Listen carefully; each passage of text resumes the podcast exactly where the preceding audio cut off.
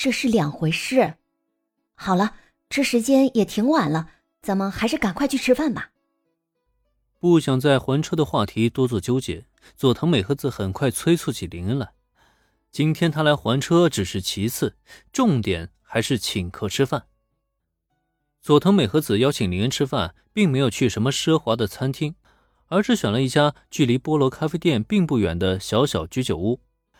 看得出来，这家店很有年代感，而且味道也不错，有着不少顾客光顾。最关键的是，佐藤美和子带着林恩进来后，是很熟络的与老板娘打了声招呼，同时呢，也在对方的调侃目光中，脸颊浮现出一抹红晕来，这不禁让林有些好奇了。佐藤小姐，好像你对这里很熟悉啊。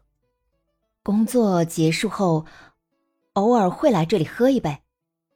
这家店的大酱厨艺很厉害，可惜就是店铺的位置不太好，没打出什么名气。所以会光顾的基本都是熟客。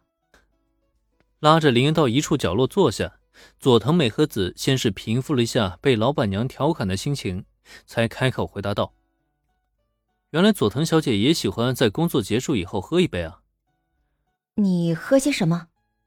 佐藤美和子回答完问题之后，他的下一句问出，顿时让本来还想说些什么的林恩表情一愣。这里是居酒屋。售卖的基本都是以酒水为主，可问题是现在的林恩好像是未成年吧？按照东英的法律，貌似未成年人不得饮酒才对啊。身为警视厅的警部补，佐藤小姐这是知法犯法吗？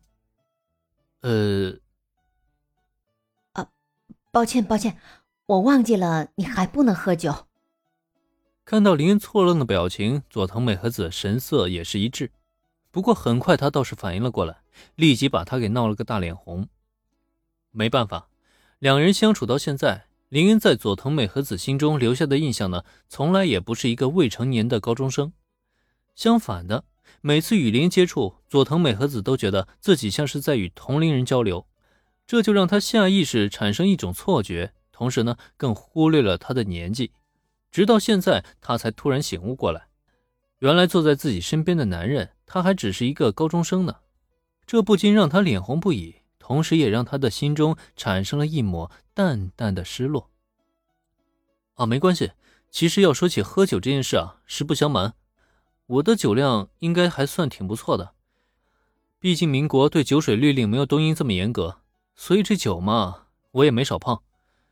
如果佐藤小姐不去举报我的话，不如咱们就小酌一杯吧，反正只是一点点的话，应该问题不大吧。说起喝酒，穿越前的林恩其实也是挺有酒量的，只可惜后来因为身体原因呢，就干脆把酒给戒了。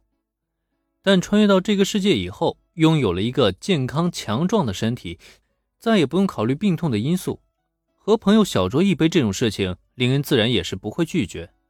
更何况陪他喝酒的人还是佐藤大美女，这样的机会如果推脱的话，就真的太没情调了。那就。一点点。其实按理来说，对于林这个说法，佐藤美和子就应该严词拒绝才对。就算不提他在警视厅工作，单凭他的性格，也不会允许让未成年人喝酒这件事情。不过面对林恩，佐藤美和子也不知道是为什么，已经到嘴边的拒绝是突然转了方向，伸出大拇指和食指，小心比划了一个黄豆大小的空间。只是这么一点点的话，应该没问题吧？行，那就一点点。说真的，这样的佐藤美和子很是莫名的给了林恩一种很可爱的感觉，同时这一点点也是让他不由得露出了会心的微笑。好吧，那就一点点，不管真是一点点还是一点点，他今天是准备和这位美女警部补开怀畅饮就对了。不说决战到天亮，但多少呢也要喝得尽兴一些。不过就在两人做出决定，本打算找老板娘点菜并叫酒之际，这居酒屋的门帘被挑了起来，前后走进来两个人，却是突然吸引了他们的注意力。前面为首一人身穿黑色西装，大晚上的鼻梁上还卡着一副墨镜，同时脸上呢还有一道大大的疤痕，看模样是相当的骇人。尾随那人之后的，则是一个身穿花衬衫、一脑袋刺猬头染成了金黄色，一看就是一个不良小弟。这两个人一出场，居酒屋内原本热闹的气氛就突然是一凝。所以，这是真正的雅库扎出现了吗？不同于之前素人观察那些演员，这真正的雅库扎果然气质完全不同啊！尤其是那个身穿西装的刀疤脸，林恩竟然能从他身上嗅到一抹危险的气息。虽然对方的实力肯定不可能超过林恩，但却也可以看得出来，那家伙绝对是个狠角色。